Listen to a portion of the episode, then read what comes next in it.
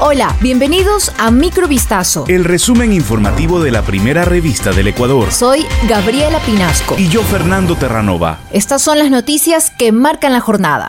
Bélgica ha concedido asilo político al expresidente de Ecuador, Rafael Correa, confirmó a EFE el abogado del exmandatario Christophe Marchand. En una resolución fechada el pasado 15 de abril, el Comisariado General de Refugiados y Apátridas de Bélgica confirma que otorga a Correa el estatus de refugiado en este país, en donde ya residía desde 2017. Marchand explicó que la solicitud de asilo se había puesto en marcha tras iniciarse en 2018 en Ecuador un proceso legal que le relacionaba con un secuestro de un opositor en 2018 el llamado caso Balda. Bélgica les requirió demostrar que existía una persecución política en Ecuador contra Correa, para lo que aportaron documentación sobre los casos criminales en su contra con motivaciones políticas y destinados a impedir su carrera política, dijo el abogado belga.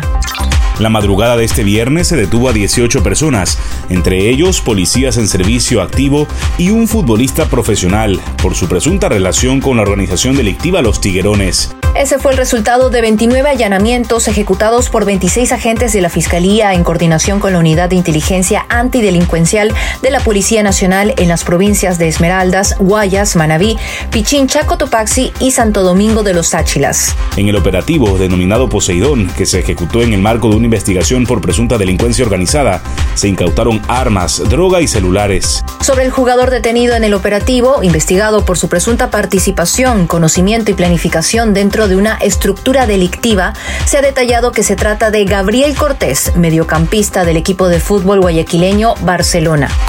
El comandante general de la Armada de Ecuador, el contraalmirante Brumel Vázquez, informó de la pérdida de un dron de vigilancia marítima de fabricación israelí tras una operación antinarcóticos en la que se decomisó una tonelada de droga. Vázquez, en una rueda de prensa, indicó que el avión no tripulado, valorado en un millón de dólares, presentó un fallo grave en su funcionamiento cuando regresaba a su base luego de la operación ejecutada en alta mar a unas 127 millas de la ciudad portuaria de Manta. El aparato tipo Searcher de fabricación israelí aterrizó la mañana del miércoles a unas cuatro millas náuticas de su base en Manta, precisó el jefe militar. Una empresa aseguradora se hará cargo de responder por la pérdida del dron, cuyo fallo obedece, aparentemente, a un problema de diseño que está más allá de nuestra responsabilidad, dijo Vázquez. El jueves se desarrolló la audiencia por el delito de sicariato contra Ulfredo B., José Luis L. y el policía en servicio activo Luis Andrés L., autores de la muerte violenta de una niña de 8 meses, hija del agente, registrada el miércoles 20 de abril. En la diligencia de calificación de fragrancia y formulación de cargos, la fiscal Alejandra Aguilar presentó más de 10 elementos de convicción contra los procesados y solicitó que se les dicte orden de prisión preventiva, pedido que fue aceptado por el juez Francisco Chacón. Además, el magistrado dispuso medidas de protección a favor de la madre de la niña, quien sobrevivió al atentado, como la prohibición de que los procesados se acerquen a ella o los testigos, prohibición de efectuar actos de persecución o intimidación contra ella, emitir una boleta de auxilio a favor de la víctima y su tratamiento psicológico.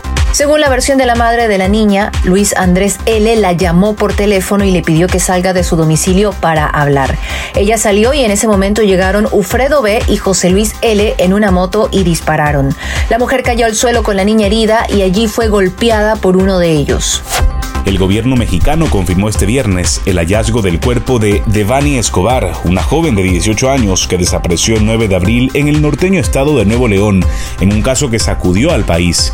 El subsecretario de Seguridad Pública del Gobierno Federal, Ricardo Mejía, expuso que las autoridades locales encontraron el cuerpo de la joven en una cisterna del motel Nueva Castilla, en el municipio de Escobedo de la zona metropolitana de Monterrey, la segunda más habitada del país. En la noche del 8 al 9 de abril, la joven acudió a una fiesta con dos amigas en el municipio de Escobedo.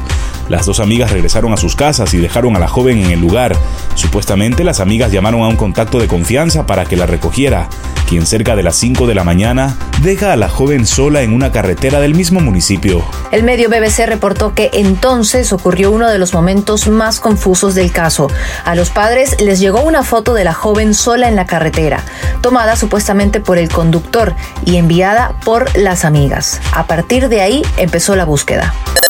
Esto fue Microvistazo. El resumen informativo de la primera revista del Ecuador. Volvemos mañana con más. Sigan pendientes a vistazo.com y a nuestras redes sociales.